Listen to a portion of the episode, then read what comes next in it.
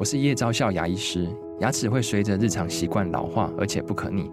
当珐琅质受损，牙齿结构会出现破裂，还有细微的小孔，导致我们牙齿变得又脆弱又敏感。这边我真心推荐贝欧尼修复牙膏，内含 BioHAP 成分，搭配正确的刷牙习惯，经科学实证，可在两周有效让牙齿再矿化，修复受损珐琅质的细微小孔。相关资讯及购买通路，请参考资讯栏连结。本节目由生鲜食材科技出品，欢迎收听数位趋势酱子读，我是科技大叔李学文，我是跨领域专栏作家王维轩 Vivi。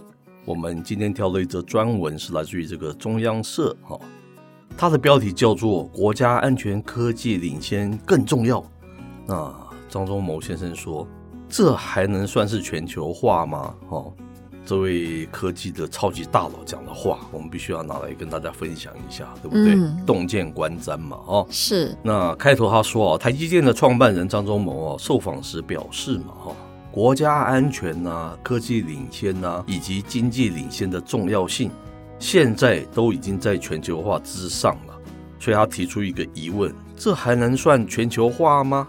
是，那张忠谋先生呢，他应邀出席了中华民国工商协进会的会员大会，是以重新定义全球化为题发表演说。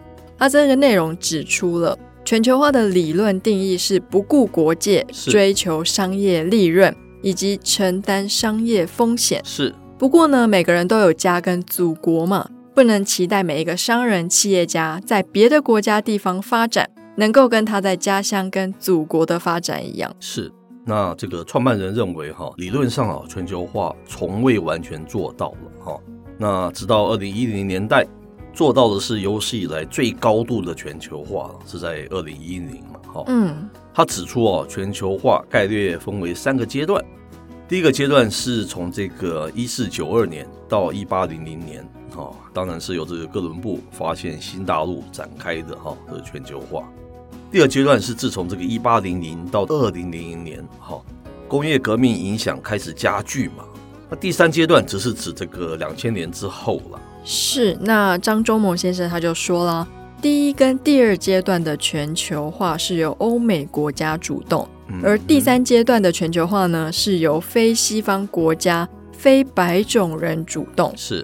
那其中促使全球化的原因，只有柏林围墙倒塌是与地缘政治相关，其余呢都是跟技术有关，像是数位化。是，那创办人也表示了，全世界成功坐下来谈贸易，促使这个世界贸易组织所谓的 WTO 它的成立嘛，哦，中国跟台湾啊陆续加入 WTO，也是全球化重要的一个地缘政治事件了。是，那创办人进一步指出了全球化它带来的好处呢，是可以让几十亿的人民脱离贫穷，几乎所有的国家生活的水准都有很大的进步。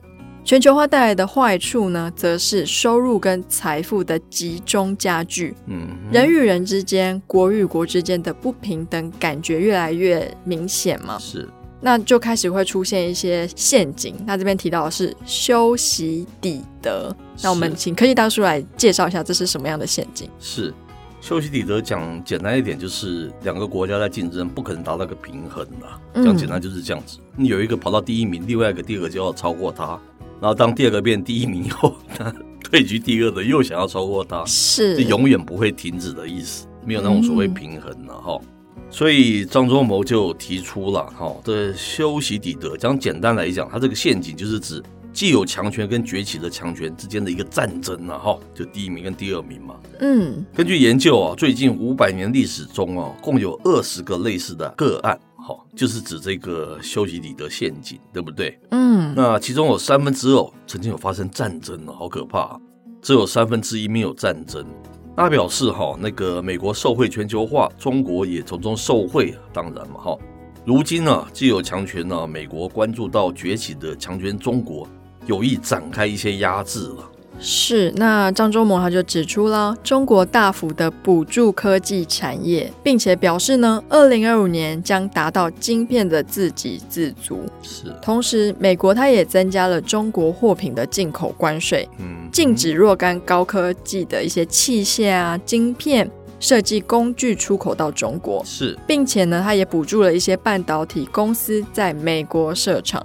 他认为呢，这些举措都会降低全球化。是，那接着他说，全球化的基础是各持经济比较优势的一个分工合作，就是钱是最大，怎样最省成本，赚到最多钱，他们就这么做。不会想到其他太复杂的东西。嗯、现在啊，则是国家安全、科技领先，哦，那以及经济领先的重要性，已经在全球化之上了。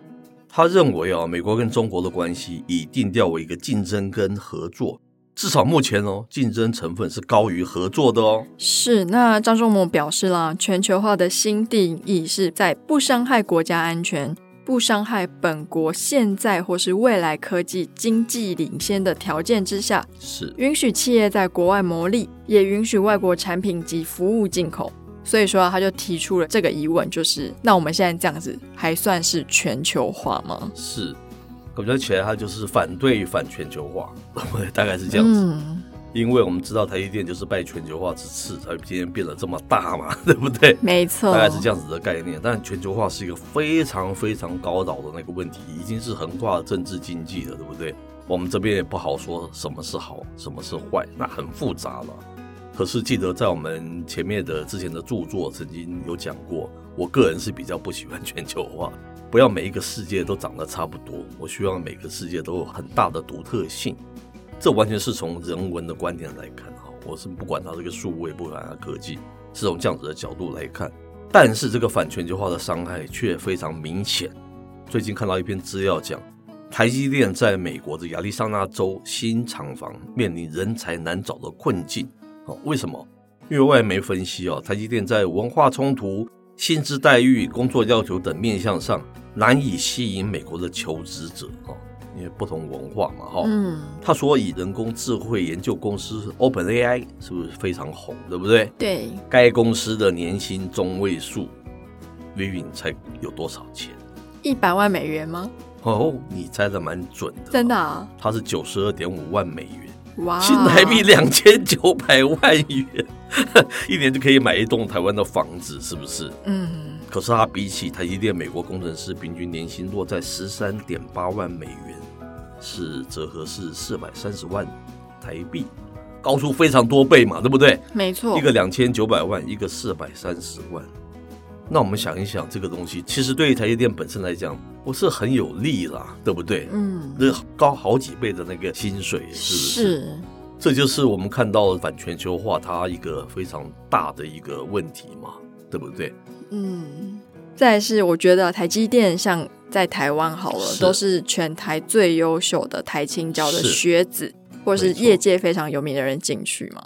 那也是我们台湾发展的重点产业之一。